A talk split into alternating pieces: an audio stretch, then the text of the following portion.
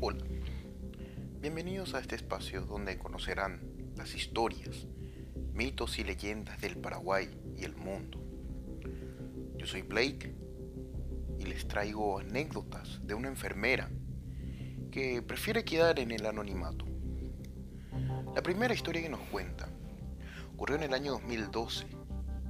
Recién se habría estrenado la película del conjuro. Y pasada la medianoche, ya sin pacientes en la sala de urgencias, comenzaron a ver la película, ya citada, y todo transcurría normalmente hasta que a mitad de la película el ambiente se tornó pesado y un tanto raro. Segundo después de terminada la película, oyeron un ruido muy fuerte. Algo cayó por la mesa metálica de operaciones.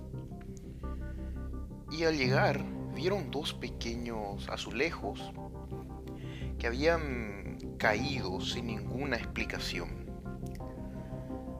Obviamente eh, nuestra protagonista y sus compañeros de trabajo quedaron bastante asustados, bastante marcados y decidieron salir de la habitación. En el pasillo que da entre la urgencia y la calle del hospital existe una puerta de madera bastante, bastante pesada que no podría haber sido movida de ninguna forma por el viento, considerando también que todas las ventanas estaban completamente cerradas. A lo que uno de los doctores, uno de los médicos que acompañaba a la que nos cuenta esta anécdota, extiende la mano como para abrir la puerta. Y la puerta se abre de par en par, una puerta enorme de madera, pesada, pesadísima se abre de par en par y quedan pasmados ante tal espectáculo. Así que decidieron cortar de raíz y esa noche dejaron de ver las películas. Esa es una de las anécdotas que nos cuenta. La siguiente, si bien es un poco más corta, es igual de tétrica. Porque resulta ser que un viernes eh, nuestra protagonista, la que nos cuenta esto, estaba haciendo una guardia normal, caminando por el hospital, hasta que una tormenta enorme cae como a las doce y media, medianoche, pasando medianoche. Cae una tormenta enorme, ruidosa, caen granizos, se escuchan los truenos, relámpagos se pueden ver y en el hospital se corta la energía eléctrica, se va la luz. A todo esto siguen recorriendo con un guardia de seguridad que, que, trabaja en el hospital, hasta hoy en día está trabajando y con linterna en mano apuntan a una parte oscura, solitaria del hospital, donde hay un grueso pilar. Varios de hecho, pero uno en particular llamó la atención de, de nuestra protagonista, porque era un lugar aislado, ya era la sección de terapia intensiva del hospital. Y la figura que estaba ahí parada usando un celular, según cuenta ella, era muy extraña, porque parecía más alta de lo que un humano promedio me diría. Y estaba vestida de forma normal, con una, con una remera blusa de color naranja y unos pantalones jeans. Eh, nuestra enfermera no recuerda haber visto las piernas completas.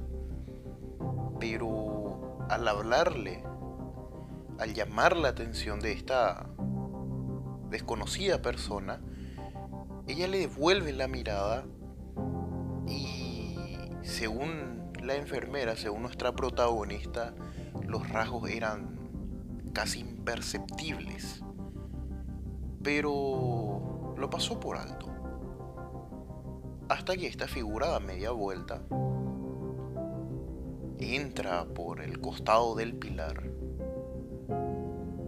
y para cuando ella llega a donde debería estar la figura, que eran unos 10 pasos, 5 pasos, eran segundos nada más. La figura queda totalmente desaparecida en el lugar, en la oscuridad. Ya no estaba ahí. Y el pasillo por la que esta figura se dio media vuelta, pasando por el pilar, era un pasillo largo, ancho, un poco oscuro. Y no había rastros de esta figura, de esta extraña mujer. Nuestra protagonista queda totalmente extrañada y con un poco de miedo, pero decide pasarlo por alto. Hasta que cuando vuelve la energía eléctrica, habla con sus colegas que llevan muchos más años de antigüedad en, el lugar, trabajando en el hospital. Y les cuentan que hace varios años tuvieron una paciente con esas características. El día que llegó internada, llegó vestida exactamente de la misma forma y la última vez que la vieron con vida en una sala de terapia intensiva, estaba usando el celular despidiéndose de sus seres queridos porque ella presentía que iba a morir. Y efectivamente viernes de tormenta, falleció esta paciente y se cuenta que es su espíritu el que vaga por los confines del hospital. Y para terminar, la última anécdota también es bastante tétrica y da mucho en qué pensar. Nuestra protagonista nos cuenta que tuvo una guardia un poco tranquila para ser una guardia normal, ya que de costumbre hay muchos pacientes, hay muchos alborotos. Y ella cuenta que hay una tradición particular en la sala de urgencias del hospital. Ellos cuentan que cuando una mosca sobrevuela el rincón de urgencias es porque algún paciente eventualmente va a morir. Resulta ser que cuando estaba sentada y escribiendo en el libro de novedades de la urgencia, como cuenta ella, eh, estaba escribiendo la historia clínica de un paciente, paciente grave, paciente con VIH y con una enfermedad pulmonar muy grave ya en las últimas el, pobre. Y algo, ella no sabe qué, llama su atención de su oficina enfrente del paciente hacia el paciente, justamente, donde la luz de alarma, una luz roja, se prende indicando que el paciente entró en un paro cardiorrespiratorio. Pero ella le parece extraño, ya que el monitor figuraba un ritmo cardíaco normal. Pensaron que era una falla, los médicos vinieron a revisar todo, estaba en orden y se normalizó. Una u otra forma ella cuenta que dejó de hacer ruido y se normalizó. Y al cabo de unos minutos, 5 o 6 minutos aproximadamente, vuelve a sonar. De una forma mucho más fuerte, mucho más ensordecedor. Hasta que deciden ir a, revisar todos otra vez, estando siempre en alerta, un paciente delicado.